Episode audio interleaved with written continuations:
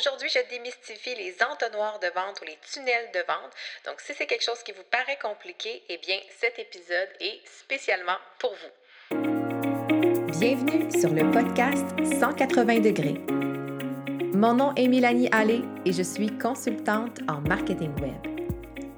J'ai fondé mon entreprise Synapse Marketing dans le but d'accompagner les PME à se tailler une place de choix parmi les géants. J'offre mon expertise aux PME afin de réaliser une transition web cohérente en mettant en place des stratégies marketing intègres et authentiques qui font rayonner leur expertise et assurent leur croissance. Le podcast 180 degrés vous présente des modèles d'affaires inspirants, des conseils et des pratiques gagnantes, en plus de mettre en lumière les PME d'ici qui, comme vous, effectuent un virage numérique. Bienvenue dans l'univers de 180 degrés.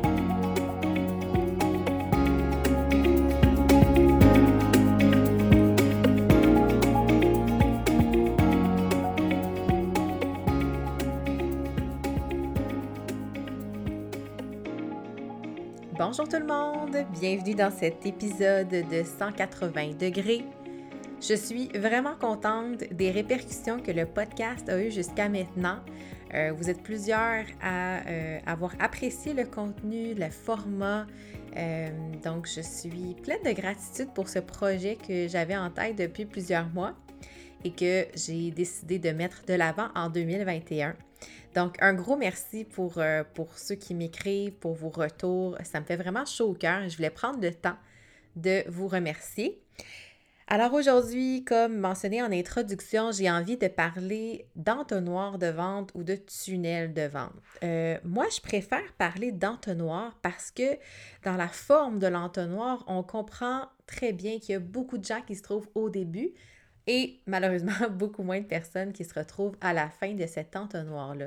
Donc, ça, met un peu les choses en perspective plutôt qu'un tunnel qui euh, euh, ben, peut être généralement, dans le fond, de la même taille euh, du début jusqu'à la fin. En tout cas, pour les visuels, vous allez sûrement me comprendre. Donc, l'entonnoir de vente, c'est quelque chose qui a été beaucoup attribué au marketing numérique. on fait beaucoup appel à ce concept-là. Donc, ces fameux entonnoirs de vente-là, qui font en sorte de passer d'un trafic froid, donc des gens qui ne vous connaissent pas, à des clients et voire même un peu plus loin, des ambassadeurs de votre marque. En fait, c'est la prémisse euh, du marketing de contenu, hein, de la stratégie inbound. Ceux qui ne l'ont pas euh, écouté l'épisode complet, en fait, j'ai un épisode dédié euh, à ce concept-là, qui est l'épisode 2. Donc, en fait, l'entonnoir de vente, c'est pas un pas un, concept qui est arrivé, qui est nouveau. En fait, c'est un concept qu'on connaît très bien dans le monde de la vente hein, quand on parle d'opportunités, de pipeline de vente. C'est quelque chose de relativement euh, c'est vieux comme le monde, si on veut, dans, l'histoire de la vente. Euh, mais au niveau du marketing web, ce pourquoi les gens trouvent que ça a l'air complexe, ardu, compliqué, c'est parce qu'il y a toute une logistique, euh, je dirais, logicielle qui s'installe derrière. les entonnoirs. Et c'est ce qui fait que beaucoup de mes clients voient ça très, très gros, euh, et voient ça très compliqué. Et j'ai envie de dédier justement cet épisode à euh, faire en sorte que ça soit plus simple pour vous de euh, comprendre la mécanique derrière les entonnoirs de vente. Donc, comme je le disais, bon, l'entonnoir, c'est vraiment un processus où il y a beaucoup d'élus et qui passent à travers cet entonnoir-là pour en arriver avec des clients ou des ambassadeurs lorsqu'ils sont vraiment clients fidèle, on va dire, et très engagé envers votre marque. Donc, ce qu'il faut comprendre, c'est que c'est un processus en plusieurs étapes. Euh, et il n'y a pas de recette, hein? Euh, encore une fois, il n'y a pas comme une sorte d'entonnoir avec une technique enseignée qui va fonctionner à tous les coups pour toutes les industries, pour tous les secteurs. Euh, dans tous les contextes. Fait faites juste attention à ce qu'on vous enseigne par rapport à ça. J'ai vu beaucoup euh, de contenu de formation par rapport aux entonnoirs de vente où les méthodes étaient très, très standardisées et j'ai envie, en fait, de, vous dire de faire attention à ce genre d'approche parce que il n'y a pas une industrie, il n'y a pas une clientèle qui va être sensible aux mêmes éléments, aux mêmes arguments. Et c'est normal, hein, c'est ça la beauté du marketing, parce que si c'était facile à ce point-là, je veux dire, euh, euh, mon métier n'existerait pas et je, j'irais faire autre chose. Hein. Donc, c'est ça, faites attention aux recettes toutes faites. C'est mon petit, euh, mon petit avertissement d'emblée. Et là, au niveau de tout ce qui est logiciel, ce qui fait peur, en fait, c'est comment j'implante ça, qu'est-ce que je prends, comment je m'y prends, en fait, pour réaliser? Et ce que je veux, en fait, que vous compreniez, c'est que l'entonnoir de vente, ça peut être quelque chose de très, très simple. Alors, ça peut être un formulaire, une page web qui est hébergée sur votre site web. Dans le fond, un peu comme une page, euh, quand on parle de page d'atterrissage, donc une page où les gens vont cliquer, ils vont atterrir sur votre site web.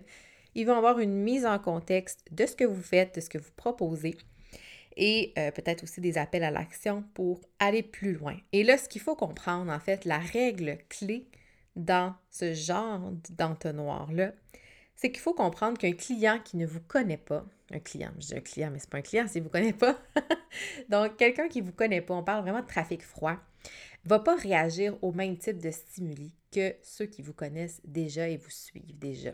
Hein, vos, fans, mais non clients encore, si on veut. Donc, toute l'opposition entre les stimuli qui vont fonctionner avec le trafic froid et le trafic chaud ne sont pas les mêmes. Évidemment que vous voulez, dans le fond, un peu courtiser les gens qui ne vous connaissent pas pour adhérer à votre univers, si on veut, surtout si vous avez pris le temps de créer un univers, une communauté, en fait, en ligne.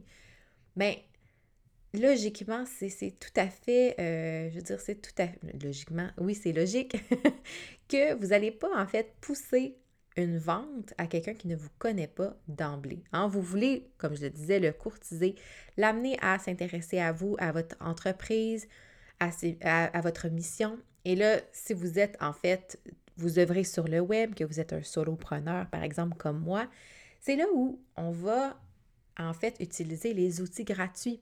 Hein. Les outils gratuits, c'est comme offrir un quick win en lien avec votre expertise. Donc, c'est quoi le petit gain que vous pouvez offrir aux gens qui vous suivent, euh, que ce soit un, webinaire, que ce soit euh, des vidéos de formation, que ce soit un guide PDF, des templates, un fichier Excel pour entamer un début de comptabilité ou des trucs comme ça. Vous voyez, tout, tout en lien, bien sûr, avec votre expertise. Mais ce qu'il faut comprendre, c'est que euh, la gratuité, on l'a souvent dépeigné un peu comme l'appât, si on veut, pour faire venir des gens, pour attirer, hein, le terme aimant à client. J'aime un peu moins ce, terme-là parce que, bon, le but, c'est pas nécessairement que ce soit un aimant à client, mais plutôt d'offrir de la valeur à ceux qui vous suivent, de leur donner une raison aussi de vous suivre, que ce soit par votre contenu, mais également justement par ce, ce fameux, cette fameuse gratuité. Donc, ce que je disais en fait, c'est que le premier pas, ça va être de créer du contenu, d'avoir vos gratuités, de créer un univers autour de votre entreprise, de votre marque. Et ensuite, vous allez, dans le fond, demander, en fait, faire des appels à l'action un peu plus précis, plus le temps va, va, passer. Donc, c'est là où vous allez, bien sûr, euh, avoir des adresses courriels à récolter, des informations, vous allez les engager par rapport à vos publications, par rapport au contenu que vous publiez. Vous voulez vraiment essayer d'aller récolter le plus d'informations possible sur ces gens-là. Pourquoi ils sont là, qu'est-ce qu'ils recherchent, c'est quoi qu'ils ont besoin? Donc, vraiment d'avoir des mécanismes dans votre création de contenu qui vont vous permettre d'avoir accès à ces fameuses informations-là. Une fois qu'on a tout ça, ce qu'il faut comprendre, c'est que c'est une mécanique entre vos, euh, vos pages web dédiées sur votre site avec des formulaires justement pour récolter les adresses courriels, souvent en fait en échange d'adresses courriels, euh, euh, en échange, pardon, en échange d'une gratuité, d'ailleurs je déparle, et tout ça va être lié à une automatisation par courriel, donc à des courriels qui sont envoyés automatiquement. Tout ça dans le but de créer une relation et de faire un premier pas, de donner en fait la, chance aux gens qui vous suivent d'avoir un réflexe développé de lire et d'ouvrir vos courriels. Ça, ça n'a vraiment pas de prix. Des gens qui ouvrent automatiquement vos courriels, c'est qu'ils sont vraiment intéressés à votre contenu, à vos informations euh, partagées, à vos produits, à vos services. Donc, ce sont vraiment des gens que vous voulez garder, que vous voulez courtiser, comme je le disais euh, d'entrée de jeu. Ensuite, bien, c'est sûr que tout ça va découler au final par une offre parce que la fin de l'entonnoir, c'est vraiment d'avoir euh, une offre à faire, que ce soit votre programme de formation, que ce soit vos produits, vos services. Là, c'est sûr que ça va dépendre de votre industrie puis votre modèle d'affaires, mais euh, quand, on a, par exemple, une boutique ayant pignon sur rue, bien, l'offre que vous pouvez faire, c'est euh, d'aller en magasin, de de, passer euh, en magasin pour faire vos achats, que ce soit en donnant un petit certificat cadeau, une réduction sur un produit pour lequel le client a démontré de l'intérêt. Donc, tout ça, c'est des idées que vous devez penser à l'avance et que vous allez pouvoir implémenter au sein de votre entonnoir de vente. Donc, il n'y a pas de recette, comme je le disais, qui va fonctionner plus qu'une autre. Ça, c'est important vraiment, là, c'est super important de le comprendre.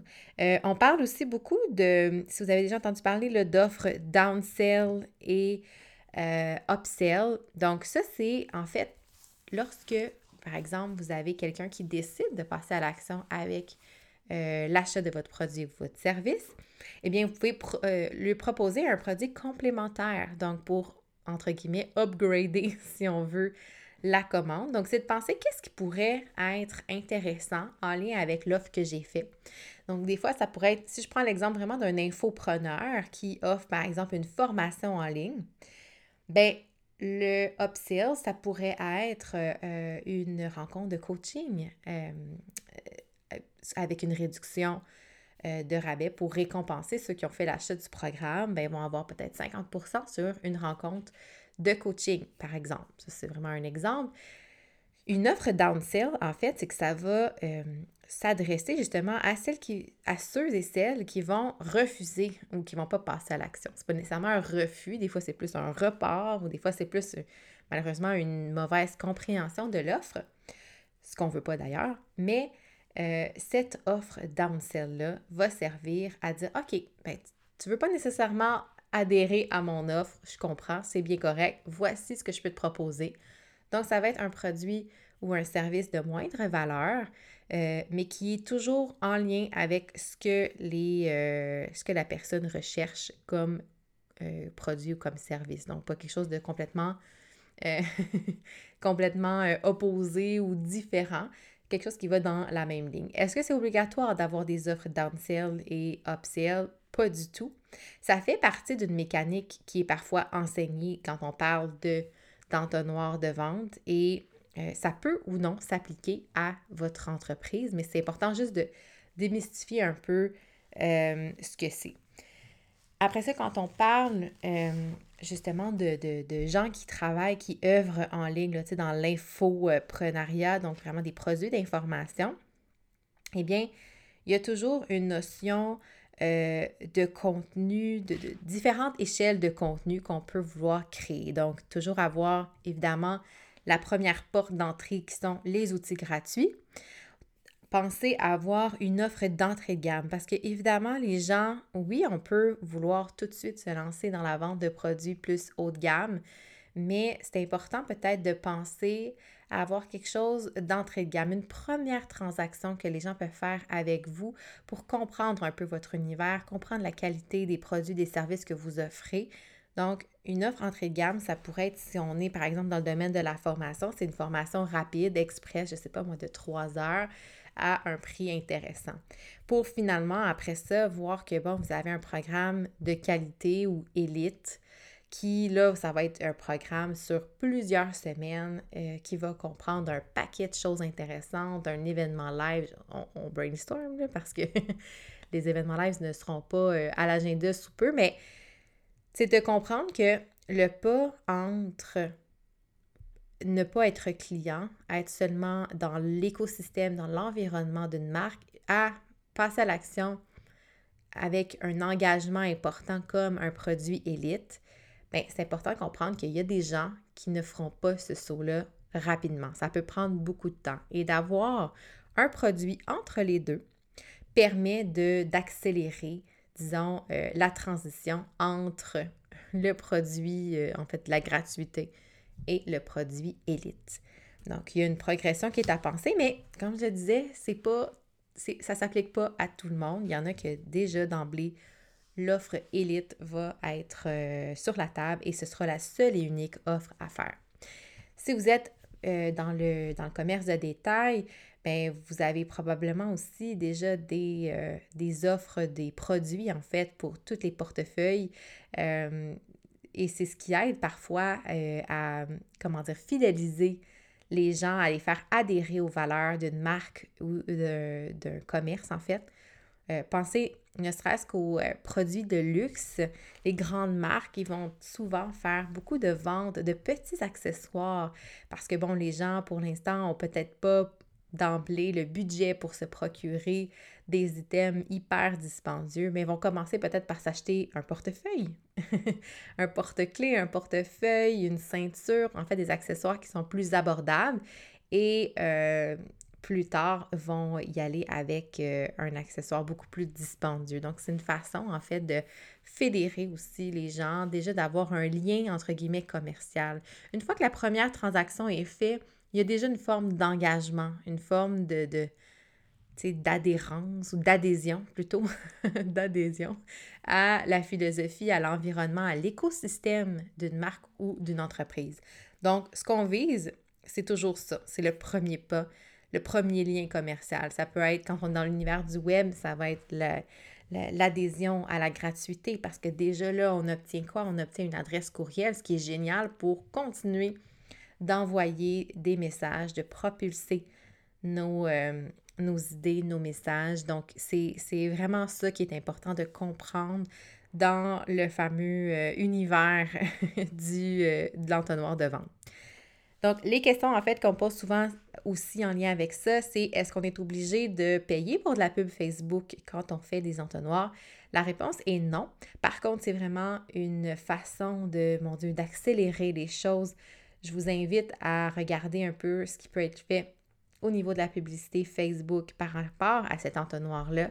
Parce qu'évidemment, plus vous amenez des gens dans l'entonnoir, hein, vous, vous imaginez probablement la forme de l'entonnoir, mais quand on parle de, taux de conversion, par exemple, pour l'achat d'une formation ou d'un produit digital ou numérique, on parle souvent de 1 à 5% Donc, si vous faites vos calculs, bien, vous allez avoir un aperçu de combien de gens j'ai besoin euh, de fédérer autour de ma marque, d'amener dans mon entonnoir pour être en mesure d'atteindre mes résultats et d'impacter un maximum de personnes.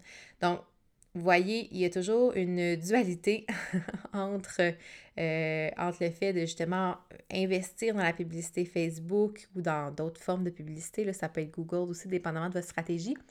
Mais plus vous allez euh, investir pour amener le plus possible de trafic, euh, dans votre entonnoir, et eh bien plus vous avez de chances d'avoir des gens qui vont arriver au bout de l'entonnoir et qui vont devenir finalement vos clients et les ambassadeurs euh, de votre marque.